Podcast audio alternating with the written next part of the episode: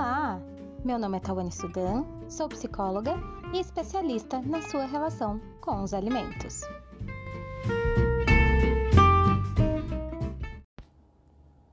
Antes de começarmos, já vai lá no Instagram e segue o perfil TSPsicologia. Hoje o assunto aqui é família. O papel da família nos transtornos alimentares. A família, como em qualquer outra ocasião, tem um papel fundamental e nos transtornos alimentares não seria diferente. Tanto na melhora do paciente já diagnosticado, como na compreensão e no desenvolvimento da questão. Muitos dos pais não sabem como agir diante da suspeita de um transtorno alimentar de seus filhos.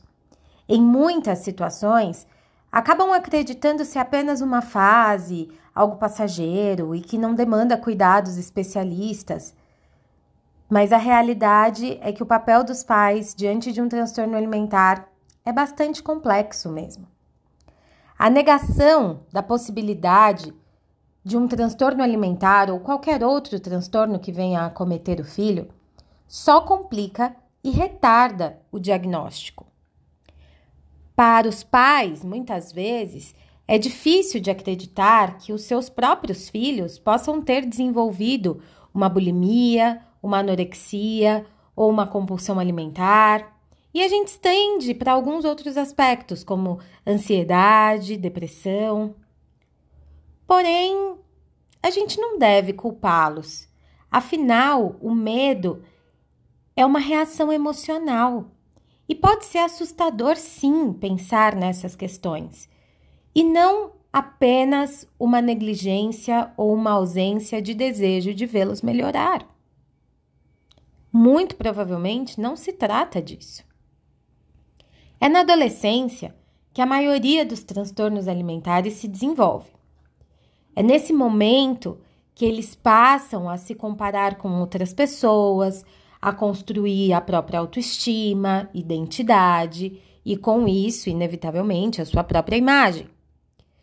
Muitos estudos a respeito de transtornos alimentares envolve a compreensão sobre a dinâmica familiar e aspectos como superproteção, rigidez, ausência de comunicação, cobranças excessivas e envolvimento dos filhos nos conflitos familiares são encontrados em comum.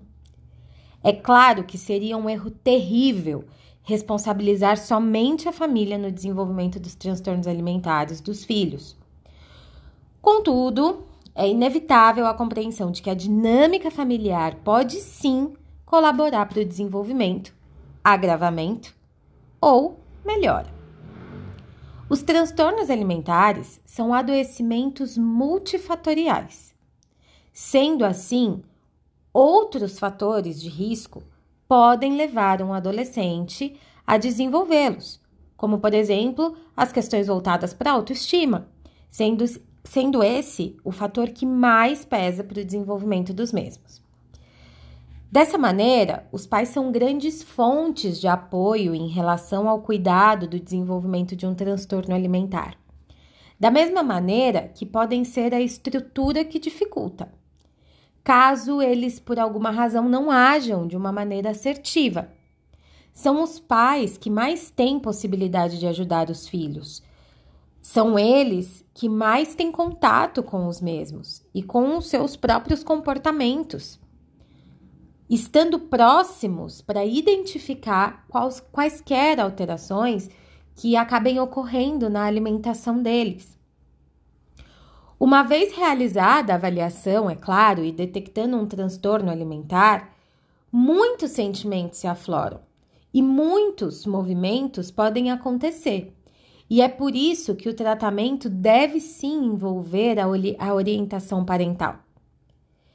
Para que dessa forma uh, esses pais, então, consigam se manter unidos junto desses filhos na melhora da situação como um todo. Seguir as orientações estabelecidas por um profissional especializado é de suma importância. É dessa forma que também é muito comum que o transtorno se torne o ponto central na vida da família. Sendo assim, é fundamental vermos o jovem que passa por essa situação muito além do seu diagnóstico, propondo o fortalecimento da sua autoestima, da sua autoconfiança e não trazendo isso como a questão central das demandas da família. Havendo a suspeita de qualquer questão, o movimento precisa ser sim a busca de profissionais especializados que possam estabelecer uma avaliação adequada, bem como uma orientação que seja extremamente esclarecedora em relação ao paciente, bem como em relação à família. É isso. Você tem alguma dúvida a respeito dessa questão familiar? Como que você observa a dinâmica da sua família? A sua família te auxilia? E não esquece de ir lá no Instagram e seguir o perfil arroba TS Psicologia. Até a próxima!